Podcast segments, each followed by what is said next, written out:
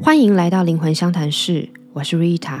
今天我们要来聊聊成就感这件事情。其实是因为有一位听众来讯，他说他一直在思考怎么样能够获得真正的成就感，因为他一直以来都是一个工作态度非常认真的人，但是好像一份工作都没有办法做得很长久，好像一两年就把热情啊这些都消磨光了，然后就一直在想说，到底能够满足心灵的成就感，到底是要找到什么工作这样子。我其实觉得问这问题蛮有趣的，就是这是一个表面上好像是在问成就感，其实是在问可能想要找到真正的工作或是职业方向的一个问题。然后最近呢，Amber 二十四岁的妹妹，就是呃我在那个我职涯转换的那一集里面，她妹妹 Laura 有来当这个访问我的这个来宾小帮手。那他正在这个关卡里面，二十岁嘛，然后他就在群组里面问全家姐妹。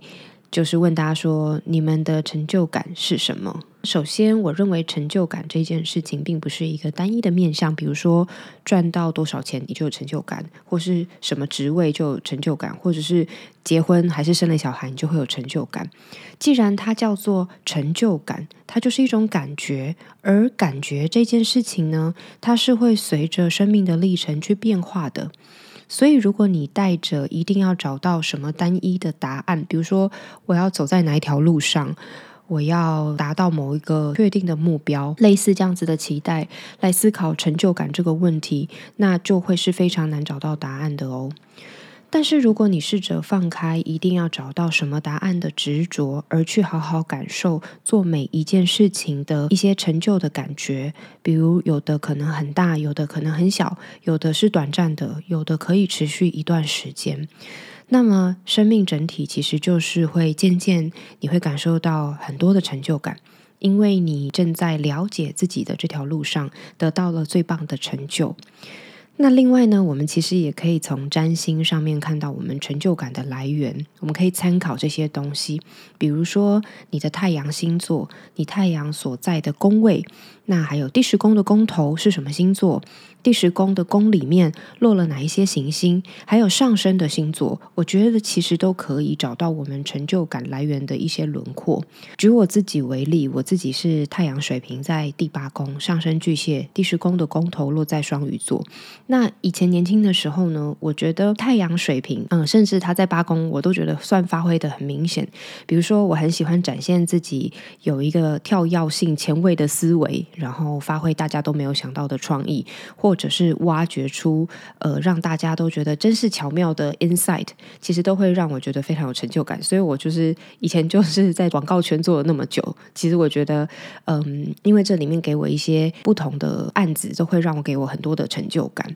但是现阶段的我呢，在前几天回答 Laura Amber 的妹妹的问题的时候，其实我不假思索，答案是我的成就感有两个，一个是把东西养得很好，就是如果有人跟我说他觉得我们家的猫咪很健康，然后我们家的植物养的超漂亮，或者说我们家养护的很好，打点的很好，我都会觉得超有成就感。然后这件事情让我有一点这个回答，让我自己也有点吓到，想说啊，天哪，我真的其实是一个妈妈底的人。另外一个成就感的来源，来到我面前的人，我感觉到。他被触动、被感动，然后我也被他感动，然后完成了一个双方都很受滋养、很满足的一个疗愈，我也会觉得很有成就感。那其实我觉得这些东西都更加整并了我自己在星盘里面巨蟹座的特质，还有第十宫的双鱼座。在做疗愈嘛，在做身心灵方面，所以都会有呃这样子的交互的影响，还有阶段性不同的发挥。那在我看星盘的经验当中，我觉得的确有一些人会。比较需要花点时间去找到具体的成就感，然后大多数呢都是和他太阳坐落的位置比较有关系，因为太阳星座应该是一个我们非常容易感受到你的意志力的展现，你的英雄之旅的呈现这样。但是有一些太阳的星座和位置的确会让人比较需要花点时间探索，比如说第十一宫，我们称之为世界之宫。这个太阳落在这里的时候，呃，其实找到自身的理念，并且带领同道中人一起去前进，其实是一个非常重要的成就领域的面向。可是一听就觉得这个成就好大哦。然后这样子的成就领域，可能在比较年轻一些的时候，比如说你其实还在需要被社会逼迫着，好好的在成绩上或者是在这个职位上面，嗯，是一个呃小员工，然后怎么带领同道中人前进哦，这个是一个很比较难以去感受到的事情。但我觉得并不是不好。嗯，我有一个占星课的学生，他从前也是我的个案。那他之前也是在跟我探讨他的有关于他成就感，还有他职业的选择的事情。他已经工作非常久了，一个工作非常稳定的上班族，基本上太阳落在十一宫，其他还有其他星也都在十一宫。我就问他说：“你有没有觉得世界怎么样会更好？”这样的大题目的一个理念。嗯，他当时候回答我的是说，嗯，好像没有想过这个问题，然后也一时觉得很难回答。但是呢，在我们呃持续交流占星、持续交流灵性的这个途中呢，呃，他后来开始找到了他觉得非常有成就感的领域，那就是狗狗。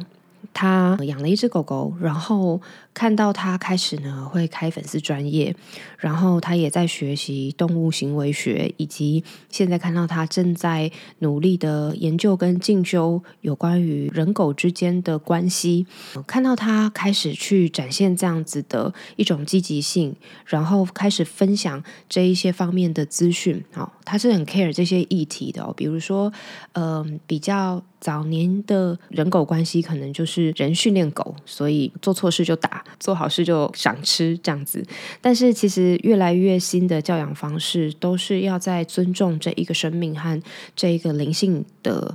呃意识的存在，去做一个平等的呃交流，这样子找到一个人狗共同协调的方式。我觉得猫咪和其他动物也是一样。那。嗯，我觉得这个学生我都看到在他身上那种慢慢透出来的光。哦，虽然说，呃，这个事情呢，或许还不是他目前收入的主要来源，但是你会发现他越来越积极，眼神中的光也越来越闪亮跟绽放。那另外一些例子就是，比如说太阳落在水象星座或者是水象宫位，那成就的倾向可能就会比较是内在隐蔽，或是与。情感流动比较有关系，那这些面相就好像比较不是世俗当中所期待那种成就感，我要赚多少钱，或是要证明自己有什么具体的价值，而这一些人其实都更加的需要花时间往内探寻，与自己相处，放下过度的思考，然后多多去感受。所以我觉得成就它是非常多元性的。然后每一个人都不一样，那就算不看星盘，其实大家都要知道，答案其实就在你自己身上。持续的保持，愿意去阅读自己，愿意去呃觉察你的每一个感受，越来越了解自己，然后感受到自己越来越爱自己，这件事情本身其实就能给你最大的成就感了。好，那我们今天就先聊到这边。有任何其他想听、想聊的，欢迎私讯到我的社群平台，脸书或是 Instagram“ 灵魂相谈室”。那我们今天就先这样，下次见，拜拜。